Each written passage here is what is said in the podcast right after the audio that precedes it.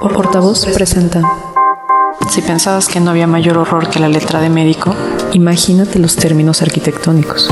Bueno, solo que con bonita letra. bonita letra. Combate esa borrosa incertidumbre. Escucha planta libre. No importa si eres millennial Chavo ruco, o ñeñeñe. Aquí hay espacio para todos. El único podcast de arquitectura amigable para los y los no arquitectos. planta libre.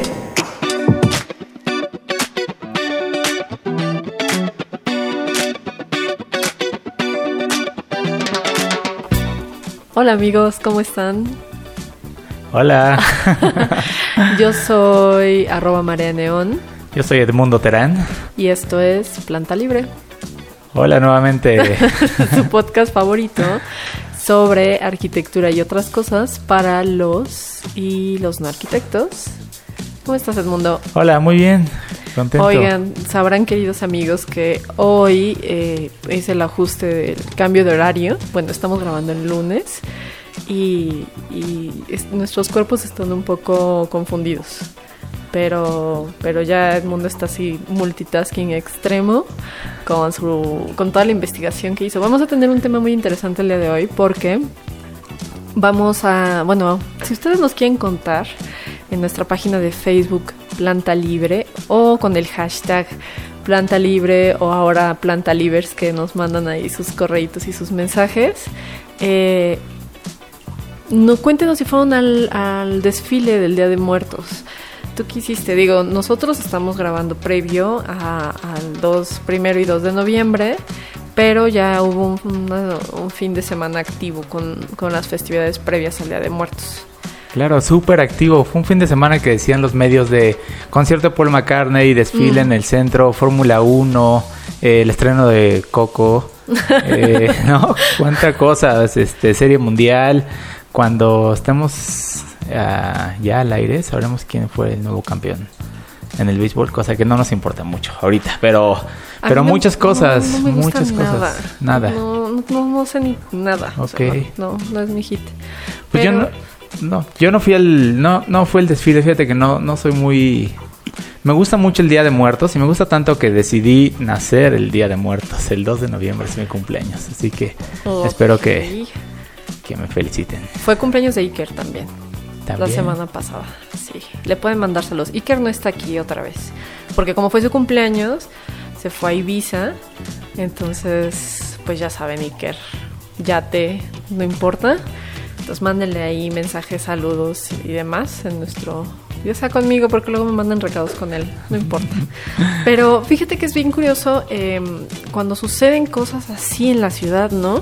Que desquician por completo. O sea, nada más de pensar, Fórmula 1, que ya es un sector saturado, o sea, por, por donde está el, el- el autódromo, se vuelve un caos y luego en el estadio este que estuvo Paul McCartney y luego Reforma y el centro y todo esto bloqueado por el, por el desfile de Día de Muertos. Entonces no era como tan buen fin de semana para, para salir, ¿no? Pero sabes que son casos gustosos porque nadie nos manda.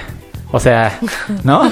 Este, Sí, o sea, todo el mundo va, acepta, sufre y pues disfruta su evento, sea, sea el que sea. Yo, yo no decidí no ir al, al desfile porque me gusta celebrarlo de otra manera. Este, creo ¿Cómo que celebras tú?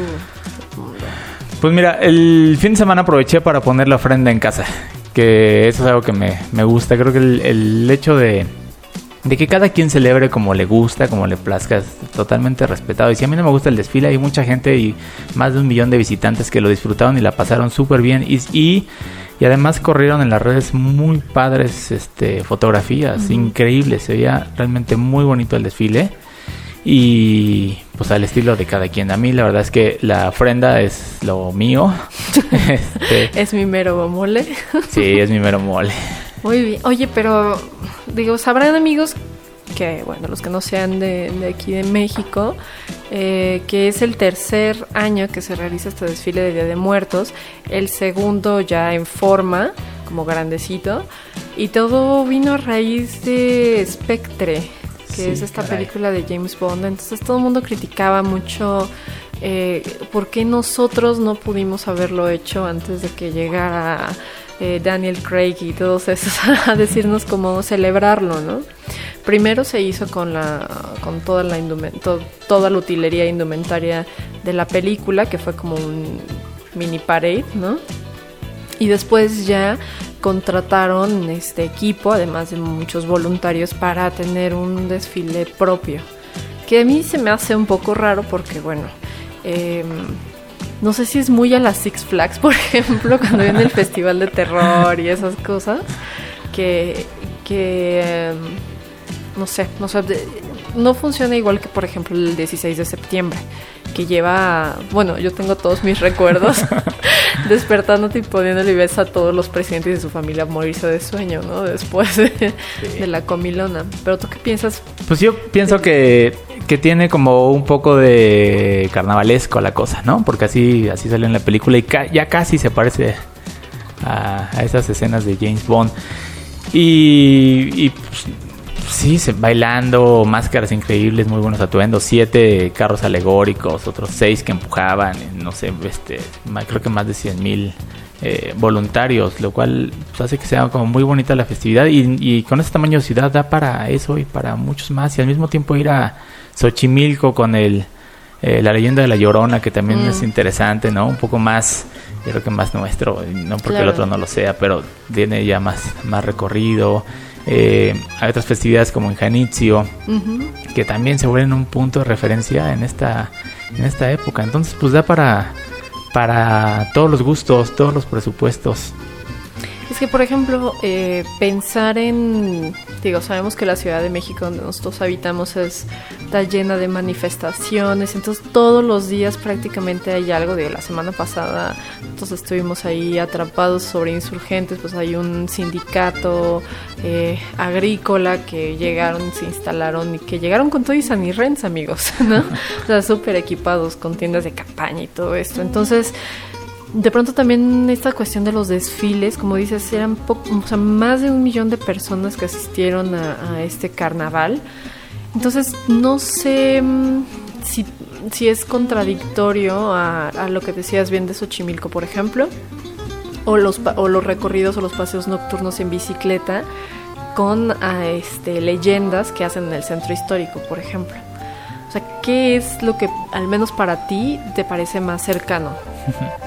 Mira, yo creo no hay no hay ni bueno ni malo. O sea, ahí sí quiero respetar a la gente que le encantó el desfile y lo disfrutó porque se me hace súper familiar y, y además, eh, pues qué bueno que un desfile de Día de Muertos. El, el hecho de tradiciones como la de Xochimilco, Janitzio, en Oaxaca, por ejemplo, hay una eh, ofrenda de Muertos en la casa del Indio Fernández, que a mí me parece sumamente interesante ir y conocer esa casa en Coyoacán que pues es lo que a mí me gusta, ¿no? Eh, acompañar la ofrenda de todo lo que tiene que ver con el papel picado, ponerle su tequilita a los muertos y sabes que recordar a tus seres queridos, o sea, creo que es un momento de reflexión donde dices, eh, aquí en esta ofrenda está la foto de mi abuelo, está la foto del ser querido que, que nos, nos dejó, se nos adelantó este año y entonces honrarlos, honrar su memoria en un, en un altar muy íntimo eh, y, recordarlos con sus gestos, con lo que les gustaba tomar. Con a mí eso es lo que, me, lo, que me gusta más que realmente ir a bailar a, a reforma, ¿no? este, sí, sí es eso, porque se me hace como mucho más, digo, no es que uno sea más mexicano o otro, pero es lo que yo siento, lo que mis emociones me mandan Sí, porque, bueno, yo también lo entiendo como un poco más eh, personal, ¿no? Como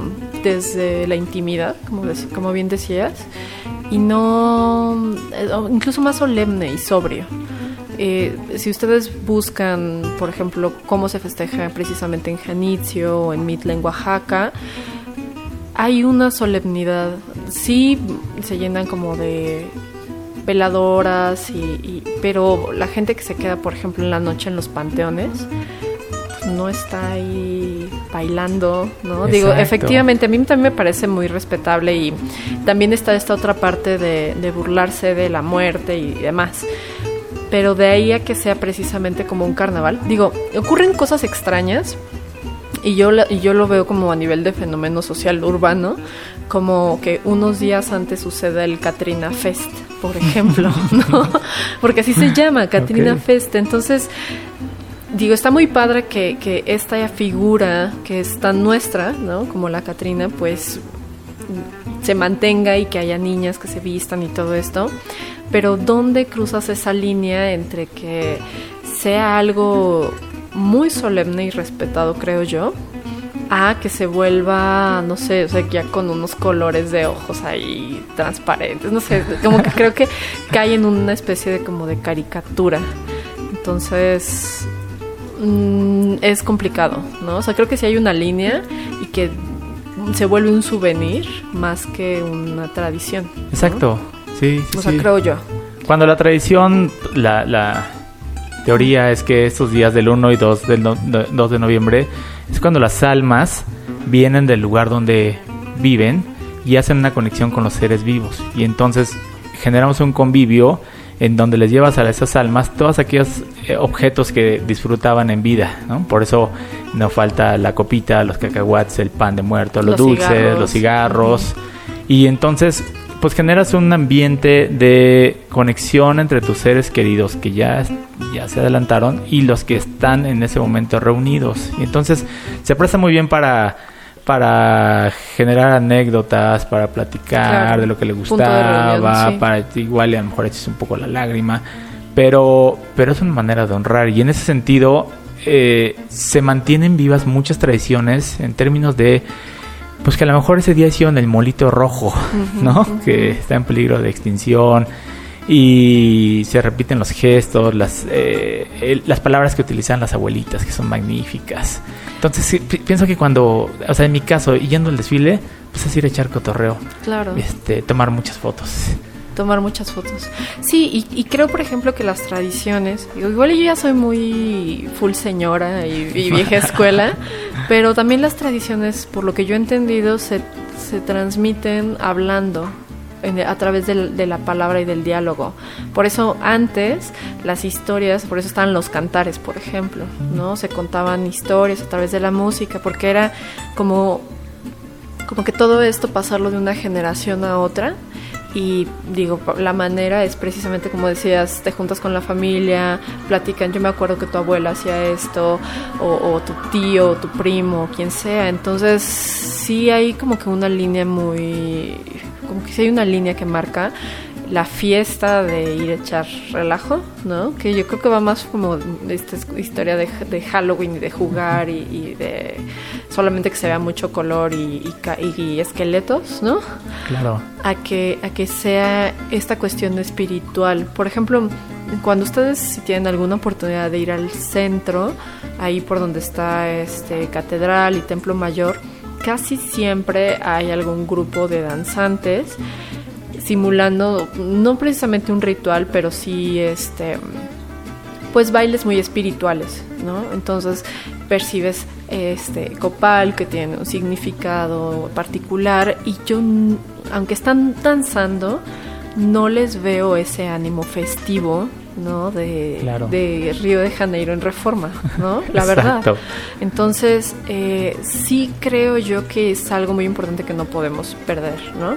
Está bien que sea unos días antes, ¿no? Porque también es como, pues bueno, vas, echas ahí, relaja un rato, tomas buenas fotografías, es como cuando vienen los desfiles de los alebrijes también, por ejemplo, pero yo no le veo el carácter solemne que, que debe, que es propio del, Día de Muertos, ¿no? De las ofrendas, que para mí eh, yo tengo muy buenos recuerdos de las que se hacían en la escuela o ahí en la UNAM, cuando todavía estaban en las islas, por ejemplo, que ahorita ya andan ahí rondando y no saben qué hacer con ella, ¿no? La mega ofrenda, que también hubo esta cuestión de tergiversar, ¿no?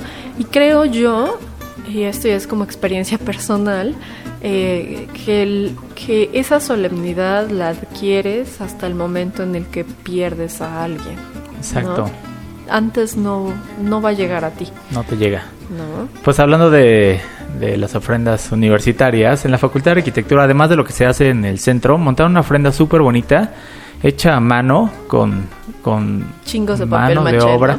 No, está muy padre. Tienen unas calaveras eh, que todas representan a los niños que perdieron la vida en el pasado sismo y tiene un mensaje dedicado a los pequeñitos, niñas y niños que no tuvieron oportunidad de llegar a su plenitud por causa que para ellos son incomprensibles.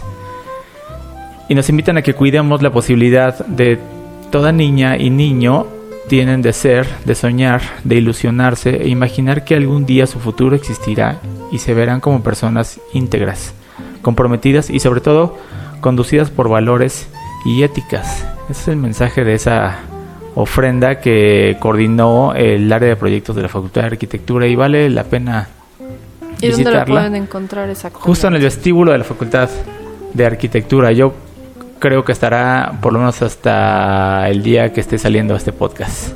Al aire, eh, un par de días más probablemente. Está muy bien hecha, muy eh, bien producida, con pocos recursos, pero con mucho sentimiento. La verdad es que yo hace un rato que la vi y me desgarró el mensaje y ver todas, eh, todos los niños ahí representados, eh, algunos en bicicleta, eh, jugando al avioncito, en patines, otros comiendo, es realmente eh, un sentimiento muy, muy duro, pero pues es una realidad. Entonces, eh, está padre, quedó, quedó muy padre la, la ofrenda de la facultad.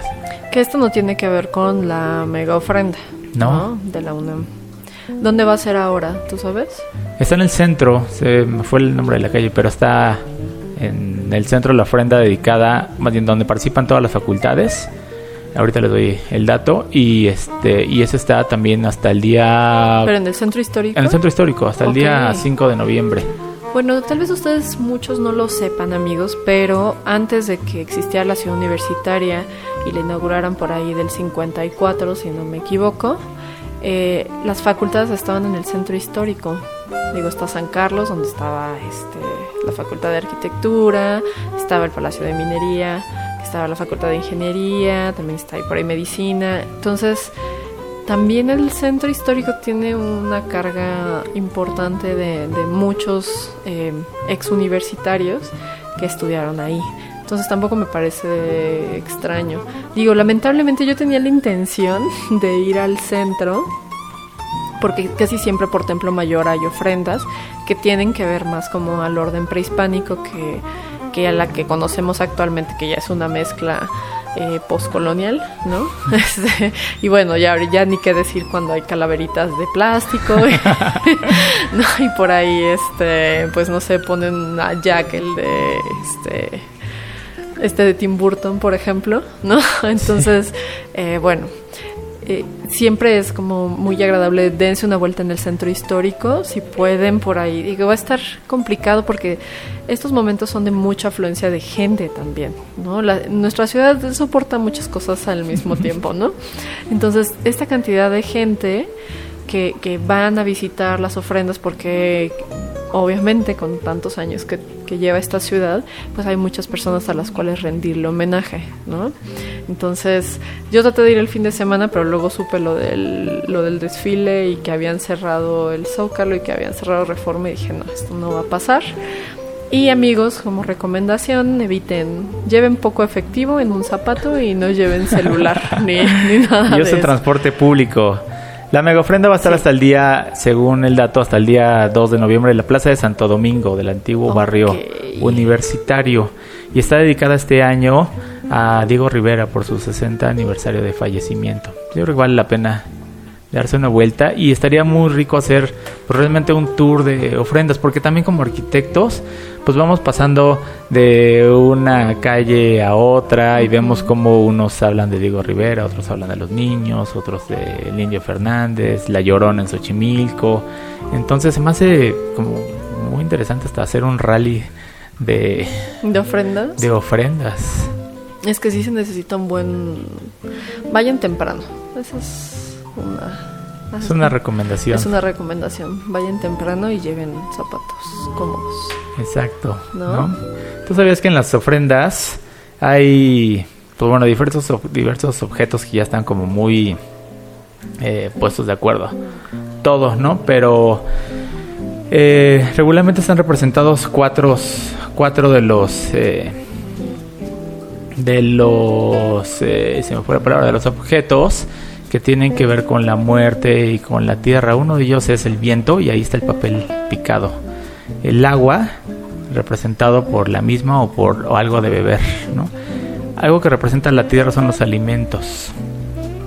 Y por supuesto el fuego con los eh, las veladoras que están ahí. Entonces es como el tip básico que debe tener una ofrenda. Y las fotografías, por supuesto, de a quién le estamos dedicando hace buen, buena conexión. Yo cuando hice mi investigación, amigos, porque también como que me... Bueno, yo fui a ver Coco, que, que dijimos que íbamos a platicar de ella en un ratito más.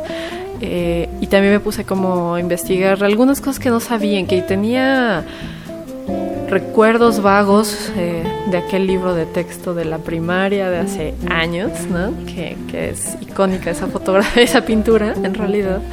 Pero eh, hay muchos significados y siempre va a variar dependiendo del, lugar y de cómo se representan y de en qué orden se ponen y demás. Pero los que todos conocemos, por ejemplo, por las calaveras de azúcar que tienen que ver con, con estos son pantlis, ¿no? Que eran los sacrificios, bueno, la ofrenda de los cráneos de los guerreros hacia, hacia, hacia las deidades, ¿no? Y también, eh, pues ya, ya saben que las, que las veladoras son para poder guiar el camino, agua porque vienen y les da sed, tienen que refrescarse, comida para tomar fuerza ¿ves? y regresar de vuelta, el copal para, eh, pues, quitar a los malos espíritus, ¿no? Y que no contaminen eh, pues el alma que viene y tiene que regresar, ¿no? Porque hay, como según esto, muchos espíritus alrededor que, que pueden eh, corromper o, demás. Entonces, creo yo que más allá de, pues, sus creencias religiosas personales, sí hay una cuestión espiritual muy interesante que va en función, y ahí voy a tratar de ligarlo un poquito con, con Coco, que va en función de la familia y, este y la, y la y conserva bueno la preservación de la memoria a través de, de estas tradiciones habladas no más allá de, de ver por ejemplo me imagino que tú veías a, a tus papás o a tus tíos que ponían igual la ofrenda o cómo es que tú adquiriste ese gusto Sí, sí, de generación en generación que ibas a la casa de la abuelita y ahí estaba la ofrenda y la foto del bisabuelo, ¿no? Y ibas a la iglesia o, o te acompañaban, te llevaban al panteón que te daba miedo, pero en realidad son esas emociones que sí se guardan por muchos años. Que son Entonces- emociones muy curiosas, ¿no? Como dice que se arraigan, ¿no? Y que siempre terminan siendo, yo podría decir, etéreas, ¿no? Que no, no terminas de asimilar nunca. Son lugares muy extraños.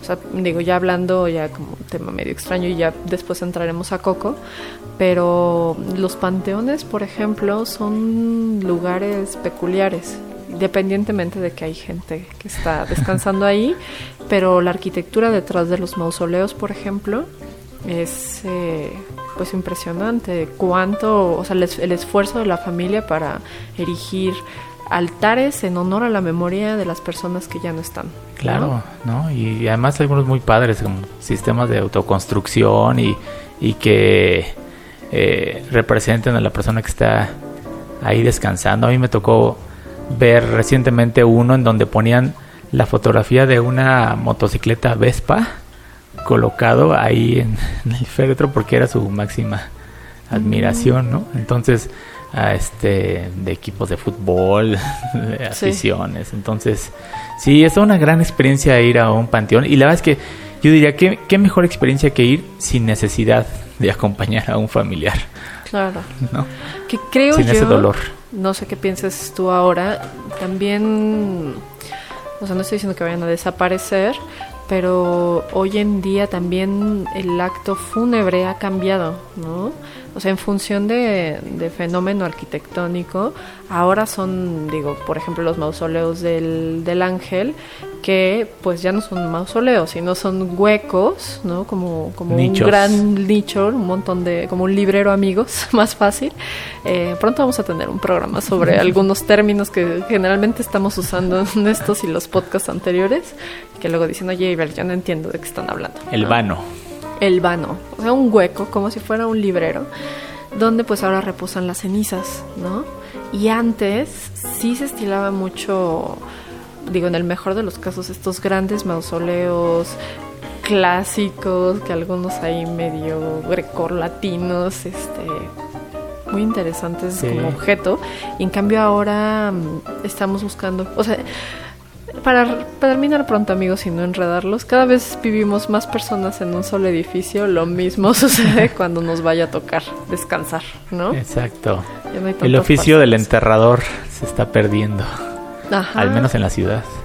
Sí, exacto. Sí, porque yo, por ejemplo, ¿tú recuerdas alguno que, que, que esté todavía, no sé? En operación, En no, ya tiene mucho que todos los, los restos de familiares descansan en una cajita que te entregan y que se me hace mucho más eh, mucho más humano que despedir a una persona echándole tierra encima, pero, pero al final pues son tradiciones, ¿no? A, mí- a mí me gustaría descansar en una cajita y que me tuvieran ahí en la casa en un librero junto.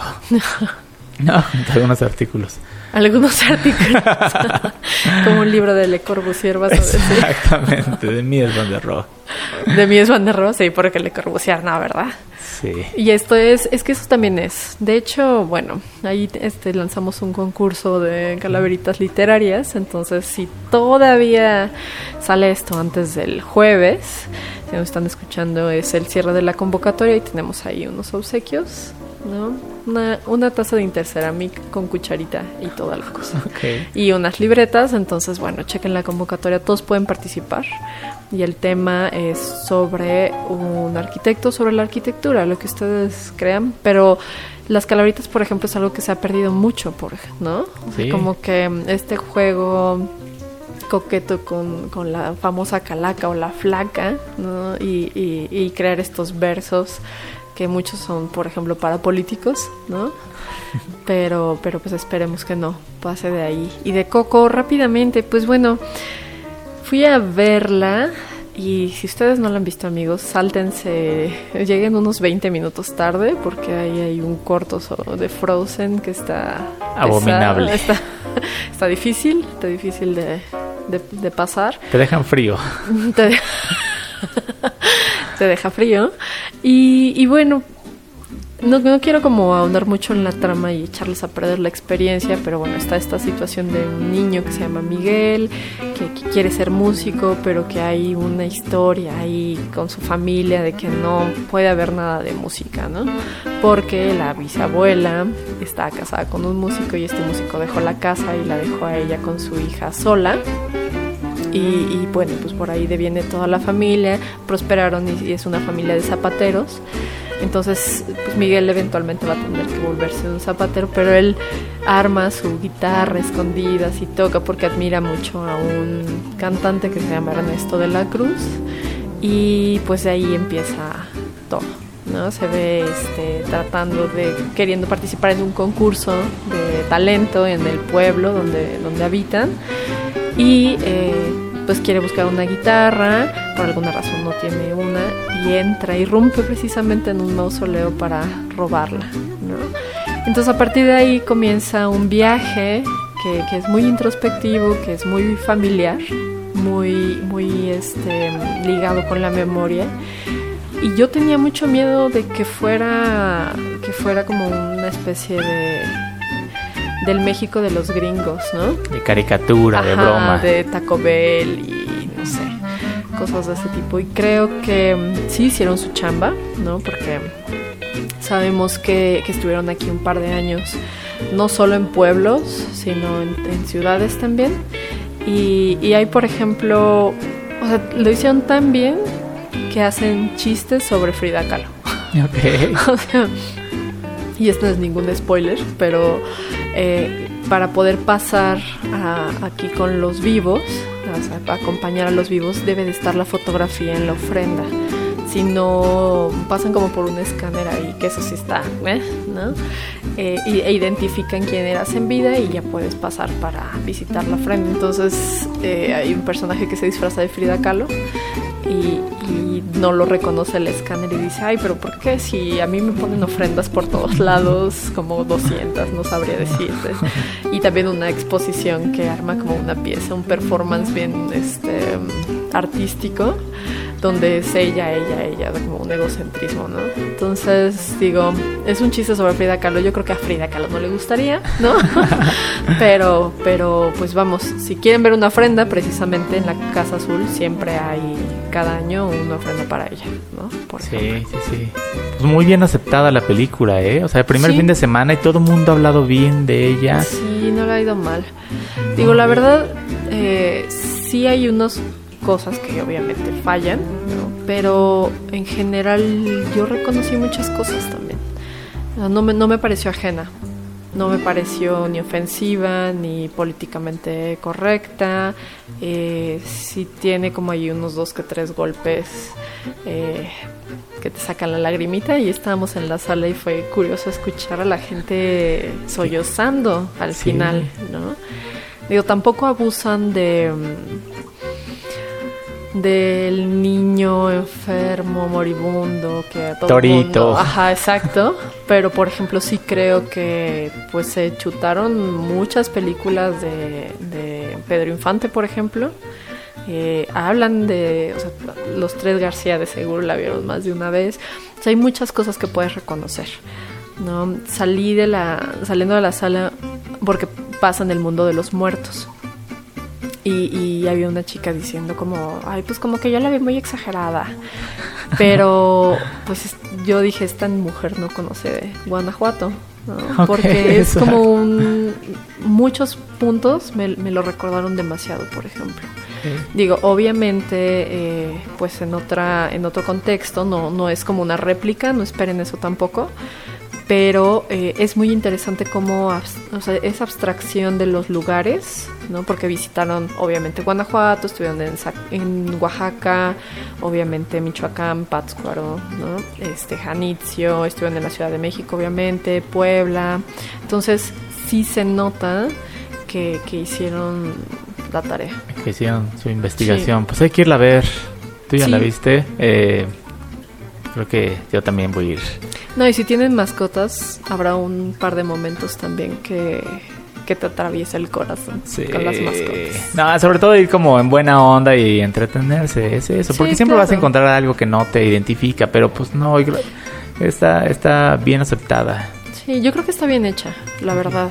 Eh, hay, incluso la diversidad en la fisionomía de los personajes, sí sí lo reconoces, pues. Claro. No parece no está Cobel, amigos. pues muy buen momento para ir al cine. Buen momento, aprovechen. Eh, ya nos vamos, Edmundo. Ya. ¿Cómo ves? Qué bien, pero antes quiero mandar saludos. Ok. a Ixchel y Fred que nos escuchan desde Londres. Ah, genial. somos un poco su conexión con este mundo de México y las tradiciones. Entonces, saludos Ichel, Fred y también a Laura, Jasso y Lenin que están en Montreal y también nos mandan saludos y, Ay, genial. y ahí tienen. Entonces, pues déjenos comentarios y los vamos saludando y y ya cuando tengan alguna duda de algo, ya saben que siempre nos pueden escribir en Facebook, en nuestra página de Planta Libre o con el hashtag Planta Libre o a mí como arroba María Neón. Y aprovechando ya que nos mandando mensajes porque la semana pasada este Oscar Campos, que le mandé ahí un saludo, me, me tuiteó de, ay, hasta me sentí importante. Entonces ya le dije que un día venga aquí al podcast para, para platicar, porque quiere platicar de Le Corbusier, cosa muy extraña. Y eh, aprovechando a Unice Gutiérrez, que también siempre, siempre manda mensajitos por Twitter. Entonces, un saludo a Unice. Y eso va a ser todo por hoy, Edmundo. Cuéntenos cómo festejaron, mándenos fotografías, eh, de qué se disfrazan, para ustedes qué significa. Eso es bien importante que continuemos con nuestras tradiciones y, platicarlo. Es lo más padre, ¿no? Hay muchos programas ahorita. Eh, generalmente en el 22, en el 11, y hay un canal por ahí para como tipo Visit México. pero que es gente que se, que se da la tarea de visitar estos pueblos pequeños e investigar cómo es que ellos viven estas tradiciones, porque varían, digo, nosotros lo vivimos muy diferente a, no sé, alguien en Janitzio, por ejemplo. Claro, hay que visitar México, ahí es una belleza. Bellesísima. Gracias a todos por escucharnos como siempre Nos, vemos, la próxima. Nos vemos la próxima. Gracias. Gracias al mundo. Gracias, Marlene. Gracias, portavoz. Adiós. Adiós.